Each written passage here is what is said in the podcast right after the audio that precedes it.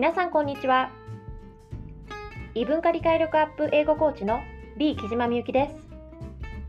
海外アメリカでやっぱり英語を諦められない。海外生活を楽にする。異文化理解力アップもしながら。自分の英語を少しずつ着実に育てていきたい。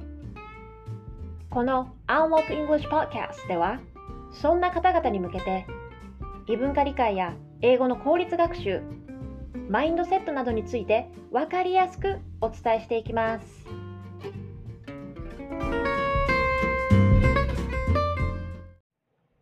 Hi everyone, it's Miyuki. Welcome to Unlock English Podcast. This is episode 9. 今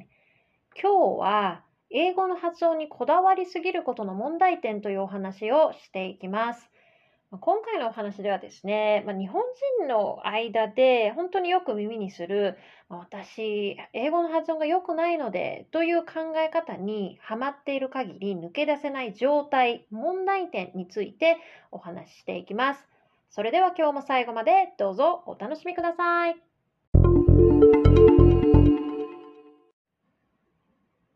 今回は英語の発音にこだわりすぎることの問題点というね、お話をしていこうと思います。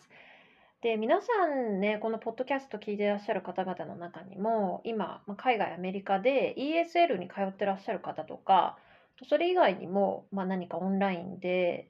英語、英会話をしてるとか、あと、まあ、そういうこと以外に、まあ、自分でね、英語を、まあ、学習を進めるっていうあの勉強してるっていう方もね、いらっしゃると思うんですよ。で、特にあの海外の ESL とかのレッスンでもこう発音ですねに特化した、まあ、勉強とか練習をさせられることって結構多いと思うんですよね。はい。で、あのそれで、まあ別にそれが悪いっていうわけではないんですけれども、あのこのね、私もね、やっぱり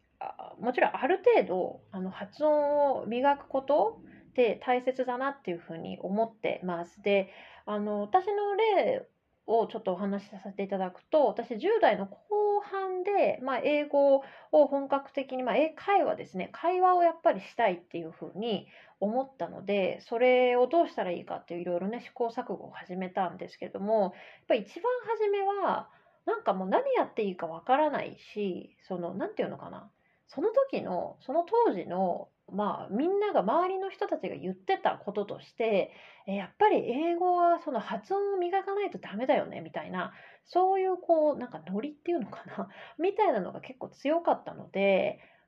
あの結構ね発音をこうすごい頑張って、ね、長い時間かけて練習するっていうことはやりました。だけど、まあ、ぶっちゃけて言うと今振り返ってみると、まあ、あれはすごい効率的には非効率だったなって感じることが多いんですよね。そうで、まあ、その理由をねまたあの今日のエピソードで詳しくお話ししていこうと思うんですけれどもあのそれで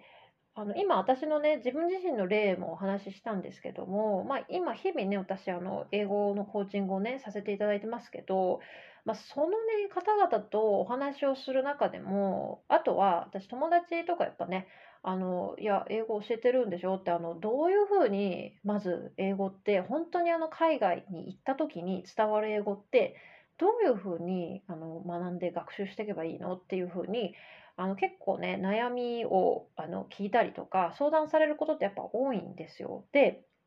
あのその時にねでもやっぱすごい気になるのが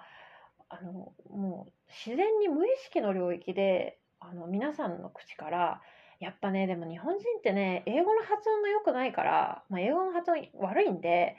ぱ英語私もやっぱできないんですよねとか私の英語って海外とか現地では伝わらないんですよねってなんかねポロッと口走る人が本当ねほとんどだなって思うんですよ。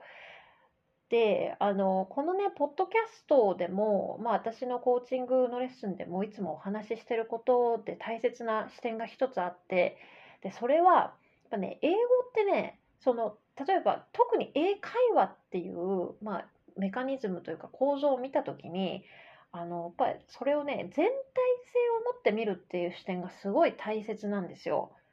そう。で、あの、英会話って、なんか皆さん多分ね、あの、普通に英会話、英会話ってあの言葉をよく使うと思うんですけども、英会話ってね、結局何なのかっていうと、まあ、英語を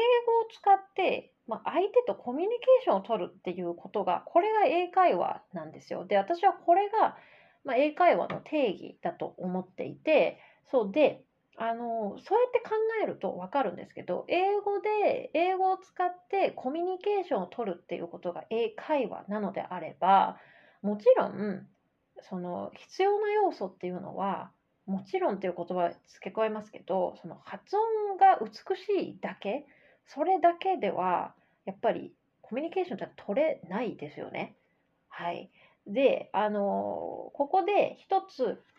あのまたね皆さんに考えていただきたいなと思うんですけどあの特にアメリカで私もね結構これよくあるんですけどもあとアメリカ以外のね海外に住んでる方もよくあることかもしれないんですけれども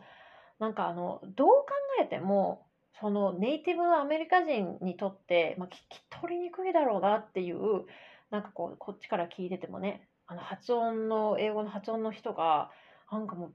全然こうなんていうの？あの、なんていうの、物おじすることなくというか、もうガンガンその英語を使って、わーってこう、相手に向かって話してる。あそういうシーンを見たことってありませんか？私ね、結構あるんですよね。うん、家の近く近所でもあるしまお店とかでも結構いまだによく見ますしそうそうあの結構ねあのよくまあこれ研究とかいろいろありますけど言われてるのは特にアジアの中でも中国系の方とかは結構こういうの得意だって言われてたりしますよね。うん、あとインド系の方とかも割とねあの音が結構ね特徴的な発音を持ってらっしゃる方いらっしゃいますけど、まあ、結構ガンガンねいろんな質問したりとか要求をこうしたりとかそういうあのことがアメリカでもできる、うん、人が多いなって私印象があるんですけれども皆さんどうでしょうか？ね。なんか結構そういうね、シーンをに目撃したことがあるっていう方もね、いるんじゃないかなと思うんですよ。で、あの、この例からもわかるように、あの、やっぱり、その、英語って、なんか私たちの日本人の、あの、なんていうのかな、集合意識って言ったらいいんですかね。あの、英語にまつわる集合意識の中で、なんか、やっぱりっていう言葉がつくのもすごい私気になってるんですけど、やっぱり日本人の英語の発音が悪いから、やっぱり日本人は英語が話せないみたいな、そうそうそう。あの、で、これがなんかすごく強く持ってる、うん、私たち日本人の間でね、っていう風にすごい感じるんですよね。で、まあ、先ほどのね、まあ、アメリカで他の国の人たちがどういうふうに英語を使ってコミュニケーションを取ってるのかっていうね例にの話に戻るとあのこの人たちっていうのはあの、まあ、見て、見た感覚ですよ。あの別に本人にね、あの聞いたわけじゃないですけども、まあ、おそらくなんでそういう行動が取れるのかっていうことを分析していくと、おそらくですね、こういう人たちっていうのは、まあなんか発音の美しさとか、発音がどうこうっていうことよりも、あので要はそれはの発音イコール自分の英語のレベルっていうふうにまず見てないっていうことが分かりますよね。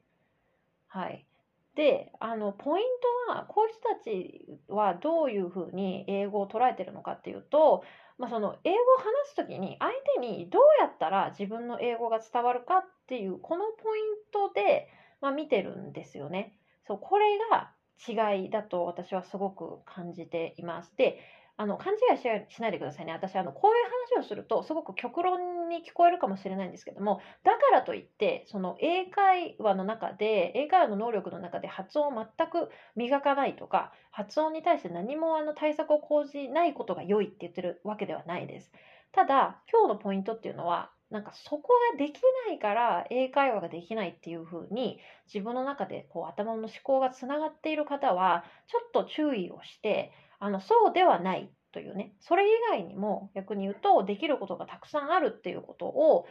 今日のポッドキャストでね認識していただくと嬉しいかなと思っています。であのまたねすいません先ほどの話に戻るとじゃああのこういう人たちっていうのはどうやったら英語がコミュニケーションとして相手に伝わるかっていうことをポイントに英語を捉えてるわけなんですよね。であのそこまでは多分皆さんこのポッドキャストを聞くだけでもああ確かになってそうかそれが違いなんだっていうふうに、まあ、違いはね認識できるかと思うんですよ。でなんですがせっかくなのであのこれが分かった後にねもう一歩踏み込んでじゃあその伝わる英語ですね英会話っていうのは英語はコミュニケーションだと。で英語でコミュニケーションを取るときには相手にどうやったら他のね方法発音以外の方法でもどうやったらあの使う伝わるようになるかっていうふうに考えてでそれがその違いが分かったらじゃあその伝わる英語っていうのを育てるには自分の中にねどうすればいいかっていうことですね。ここまでをきちんと自分で考えてでそれをま実践していくっていうことですね。ここが非常にあの重要ですよね。はい。であのなので今日はねあの発音ですね。英語の発音にこだわりすぎることの問題点ということでねここまでお話をしてきました。であの何度もねあの繰り返しますけどもあのやっぱり英語は特に英会話ですねは英語をコミュニケーションと見る場合はねあのやっぱ全体性を見ないといけないです。あの例えば文法だけとか発音だけとかあ語順だけとか読解力だけとかあとは何ですか、えー、の単語力だけとか何々だけとかっていうふうに考えるとちょっとやっぱりねズレが生じてくると思いますね。うん、あの特にあのいろいろねこう言語っていうのは技能がありますけれどもえ会話での話すっていうのはかなりあの他の技能書くとか話すあごめんなさい書くとか読むとかっていうそういう技能に比べてかなりね総合的な力が問われるあのものになってきます実はね。なのであのその辺の視点をきちんと持ってあの正しい、まあ、あの適切な方法で、まあ、自分英語を育てていくっていうことですね。これを皆さんにもしていただきたいなというふうに思います。はい。では、今日はですね、えー、発音が良くないので、まあ、英語があ、えー、話せないでね、そういうふうに思っていた人、思っている人、まあ、こういう方向けにね、お話をしてみました。はい。ぜひ、この考え方、姿勢をあなたの学習にも参考にしてみてください。はい。ということで、で、今日はですね、すいません。最後にちょっとお知らせがあります。実はですね、少し前から無料の Facebook サロンっていうものをオープンしました。で、このサロンは、まあ、無料なんですけれども、Facebook のプライベートグループで運営をしています。で、海外とか、あとアメリカ駐在ですね、あと、まあ、アメリカ在住の方向けで、女性のみになります。なんですけれども、まあ、あのそれ以外にもですね、プレ駐在と言われる、いわゆるあのまだ日本にいらっしゃるんだけども、今からあのアメリカとかその他海外にね、いらっしゃるっていう方も、Welcome ということにさせていただいています。で、そこでは、まあ、ライブ配信だったり、あと、今回ね、あの、ポッドキャストのように毎週してますけれども、の皆さんからのリクエストとか、あと、質問ですね、に答えるような形で Q&A のライブなんかもね、していけたらと思っています。で、興味のある方は、あの、私の、こう、ラジオのポッドキャストのキャプションに分かるように書いておくんですけれども、まあ、Facebook の方で、えーと、自分英語を育てる女性サロンっていう風にグループ検索をしていただくと分かるように出てくるようになってますので、ご参加希望の方はそこからぜひ気軽にですね、あの参加申請をいただければと思います。はい。それではまた次のエピソードでも、エピソードでも会えることを楽しみにしています。ありがとうございました。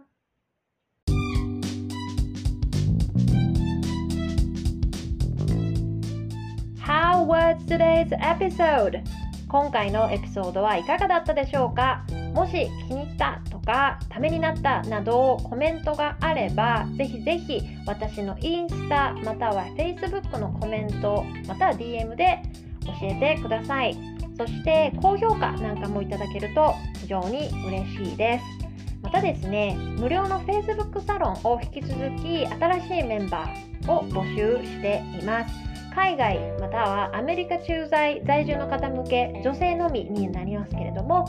会員を募集しています。無料の Facebook のプライベートグループになります。で、プレ駐在の方もぜひ参加していただければと思っています。内容としては、皆さんのリクエストとか質問にお答えするライブ配信や Q&A を予定しています。Facebook のグループ検索で自分英語を育てる女性サロンで検索していただくかこのポッドキャストのキャプションにも分かりやすく説明を書いておきますのでぜひ、えー、気軽にですね参加していただけると嬉しいです Alright, thanks for tuning in and see you in the next episode. Bye!